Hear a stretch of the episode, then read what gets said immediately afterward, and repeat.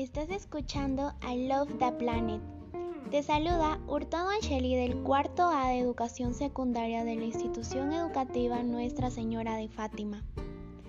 En esta oportunidad hablaremos sobre las acciones que podemos realizar para disminuir los efectos de la contaminación del aire en la salud y el ambiente. En este podcast te daré información que puede llevar a la práctica para la conservación de una buena calidad de aire. Empecemos. Andar en bicicleta es un deporte ya conocido que no contamina la calidad del aire. Podemos optar por usarla cuando recorremos distancias no tan largas o en horas donde hay tráfico. Además, aporta beneficios a tu condición física, mejorando la circulación de todo tu cuerpo. La segunda práctica es nunca quemes tu basura, ya que al hacerlo se liberan sustancias venenosas para el ambiente, como lo son el mercurio, el plomo y los otros metales pesados. Lo que debemos hacer es reciclar nuestros residuos sólidos en casa y luego llevarlos a una estación de reciclaje, donde se harán cargo de ellos. Dato importante. Según una investigación de la Agencia Ambiental, la contaminación interior es a menudo entre 2 y 5 veces más grande que la exterior.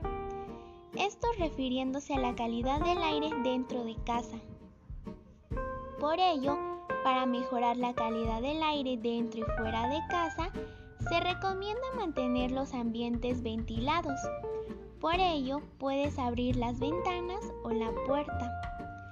Al igual que también puedes colocar maceteros y ponerlos al interior de tu casa y cuidarlas. Y si tienes el espacio necesario, puedes sembrar un árbol o crear un biohuerto. Evita el uso de aerosoles, que aparte de contaminar el aire, también dañan la capa de ozono. También para disminuir los efectos de la contaminación del aire en la salud y el ambiente, Debemos decirle no al uso de la pirotecnia, ya que generan gran contaminación que afecta a la salud de los seres vivos.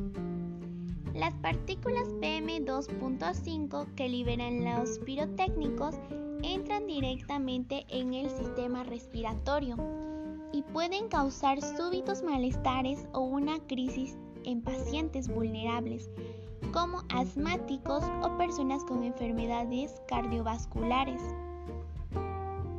Es muy importante que todos cuidemos las áreas verdes, parques y áreas naturales y protegidas, que representan el llamado pulmón del mundo, al absorber toneladas de dióxido de carbono presentes en la atmósfera.